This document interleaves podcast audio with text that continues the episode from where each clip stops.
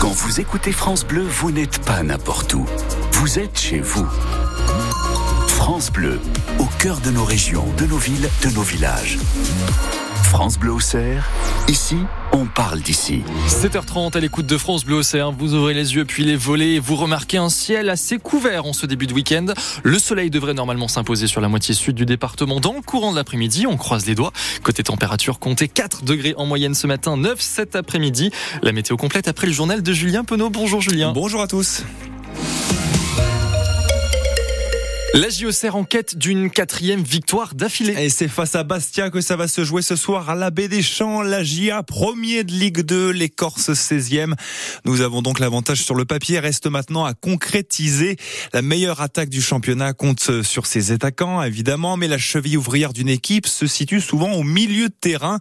Ryan Raveloson et de ses joueurs de l'ombre à l'entrejeu. Nicolas Fillon nous en dresse le portrait. Ryan Raveloson, c'est l'entraîneur de la JA, Christophe Pellissier, qui en parle le mieux. C'est le catalyseur, tout simplement. Et je crois que c'est le joueur qui est capable de donner le tempo à l'équipe. Par sa culture tactique, il sait quand c'est qu'il faut calmer. Il a cette capacité à se projeter très fort vers l'avant, que ce soit par la passe ou par la course. Donc ça, c'est hyper important. Raveloson, c'est deux buts et trois passes décisives en 21 matchs de Ligue 2 cette saison. De belles statistiques pour le milieu serrois de 27 ans dans la forme de sa vie. Moi, je me sens bien, je me sens épanoui nuit, on va dire. Je me sens heureux de jouer en fait pour ce club. J'ai un niveau qui a l'image de l'équipe. Mais aussi bon soit-il, Ryan Raveloson peut également péter un câble en pleine saison comme à Guingamp début novembre. Un coup de poing sur un adversaire synonyme de six matchs de suspension. Une agressivité et un côté aboyeur sur le terrain, même envers ses coéquipiers qui tranchent avec le tempérament très cool du malgage dans la vie de tous les jours. À mon poste, aujourd'hui, à mon âge, j'ai appris beaucoup et je suis à un poste où je suis obligé de montrer aussi euh,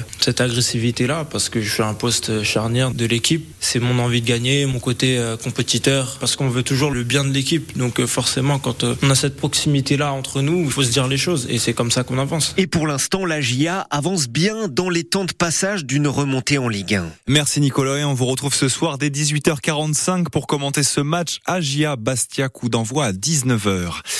L'équipe de France féminine de, en finale de la Ligue des Nations après sa victoire hier contre l'Allemagne, 2 buts à 1. C'est la première édition de cette compétition. Elles affronteront l'Espagne à Séville mercredi prochain. Les Espagnols, on le rappelle, championnes du monde 2023. Opération maintien ce soir pour le Sens Volley 89 qui débute sa première rencontre des Play-Down contre Rennes à 20h. Le petit tournoi oppose les quatre équipes les moins bien classées du championnat Elite Access. Les dernières seront relégués à la division inférieure. Une collecte ce matin devant le Leclerc, le Leclerc d'Auxerre pour soutenir l'Ukraine. Deux ans, jour pour jour après le début du conflit, l'association Ukraine Solidarité 89 vous demande des dons pour les envoyer sur le terrain, là où les bombes tombent toujours. Des denrées, des denrées alimentaires, des vêtements, du matériel médical. Un convoi est d'ailleurs en préparation pour avril prochain. Denis Hack, président de l'association Ukraine Solidarité 89. Alors, ce qui est vêtements, on a déjà tout ce qu'il faut, parce qu'on en a encore. Donc, surtout, c'est pas la peine de nous ramener des vêtements. Par contre, tout ce qui est alimentaire, bien évidemment, c'est pour ça qu'on fait des collectes. Autrement, euh, on a besoin de matériel médical. C'est les pansements, les compresses, les produits désinfectants, c'est tout ce genre de choses qu'on peut avoir. Euh, après, ça peut être des béquilles, ça peut être des déambulateurs, ça peut être des fauteuils roulants, ça peut être du matériel un peu plus lourd. Venant de d'EHPAD ou même de particuliers, euh, des lits médicalisés. On a récupéré récemment deux lits médicalisés chez les particuliers.